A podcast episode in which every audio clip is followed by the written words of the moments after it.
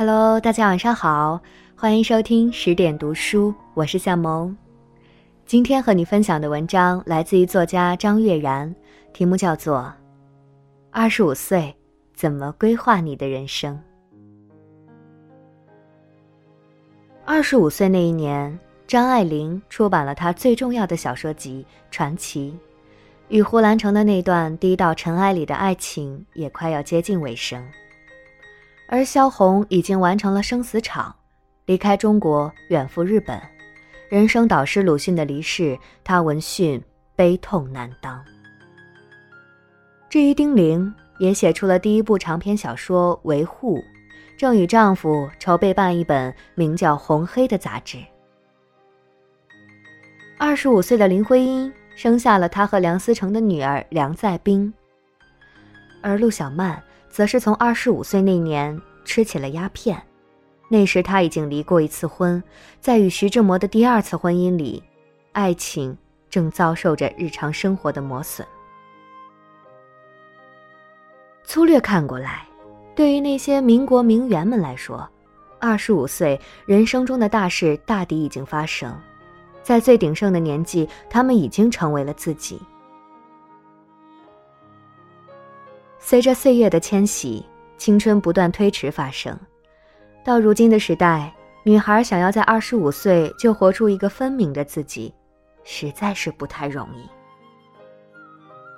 现在的二十五岁女孩，有的还没走出校园，有的刚开始工作一两年，对于世事还很懵懂，对于未来充满了迷惘。他们或许仍在探索着自己究竟更适合什么风格的打扮，计划攒钱实现一回梦寐已久的旅行。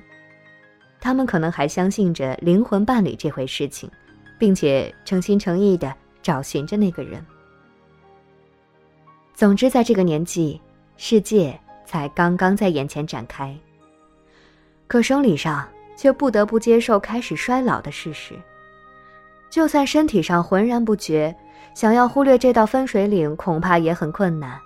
因为只要你打开电视或者翻开杂志，化妆品广告就会不断的提醒说：二十五岁以后，皮肤的水分急速流失。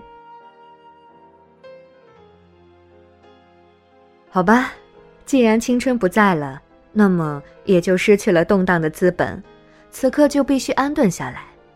应该快些嫁人，快些置业生子。循着这个社会的逻辑，一连串的现实问题就扑面而来。女孩们对此毫无准备，可世俗约束力总是惊人的强大。纵然违逆了自己的心愿，她们还是纷纷就范了。所以，二十五岁一到，很多女孩就变得很着急，急着把自己当成一个问题解决掉。生怕再晚一些，问题就变成难题，难题就变成麻烦。于是匆忙着陆，沉入一种安稳的生活状态。有人就这样一直过了下去，而有人却在几年之后反悔了，如梦初醒般的明白过来，这种生活并不是自己想要的。近来常常听到这类故事。三十岁左右的女性辞去待遇优渥的工作，离婚或分手，独自去长途旅行，然后移居去了大理或是厦门。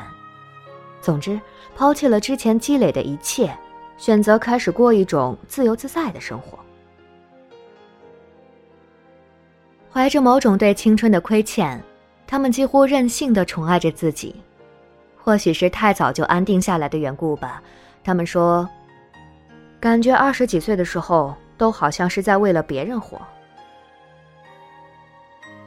说到大理，最近恰好在那里小住，见到了很多上述故事里的人，开着小小的餐厅或咖啡馆，养着缱绻的植物、慵懒的猫狗，耐心的做着店里的各种琐事，努力的，甚至是有点刻意的热爱着生活和大自然。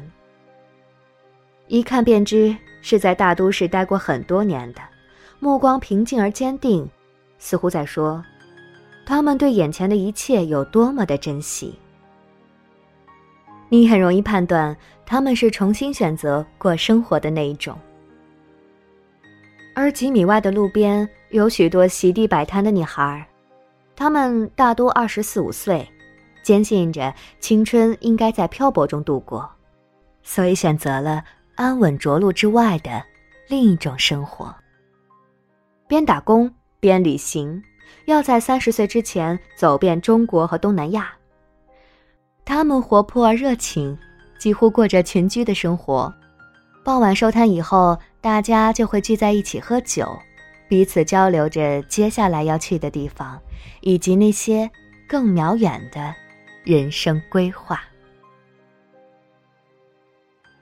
据我有限的观察，开店的女人与摆摊的女孩鲜有交流，生活也没有什么交集。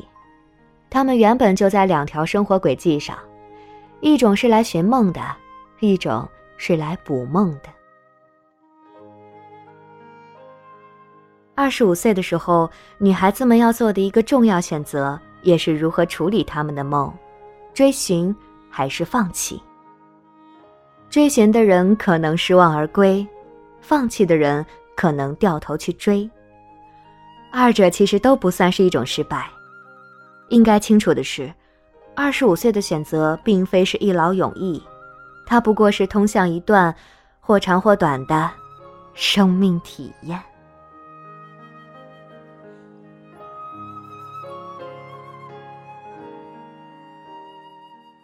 文章分享完了，正像这篇文章里面说的，过了二十五岁之后，自己的身体还没有什么反应，但是在化妆品的广告里面就时刻提醒你，二十五岁一过就要开始用抗衰老的产品了。同时呢，也正像这篇文章里面所说的，现在二十五岁也只是刚刚开始工作一两年，在毕业之后的这一两年的工作里面，发现。原来我除了读书考试，居然什么都不会。我是一个非常容易想很多的人，经常是坐下来盯着一处发呆，天马行空的胡思乱想。前两天我在一个主播群里面问了一个问题，说：现在二十五六岁还来得及去读研吗？因为毕竟读研三年出来，可能已经是将近三十岁了。是不是会错过生二胎的最佳时间安排呢？是不是会遇到职场上的性别歧视呢？然后一个姐姐回答我说：“天哪，二十五岁还年轻啊，着什么急？姐姐我在三十多岁的时候还去考了中国传媒大学的研究生。”所以我想，就像那句话所说的，我们很多的迷茫和焦虑，都是因为读书太少而想的太多。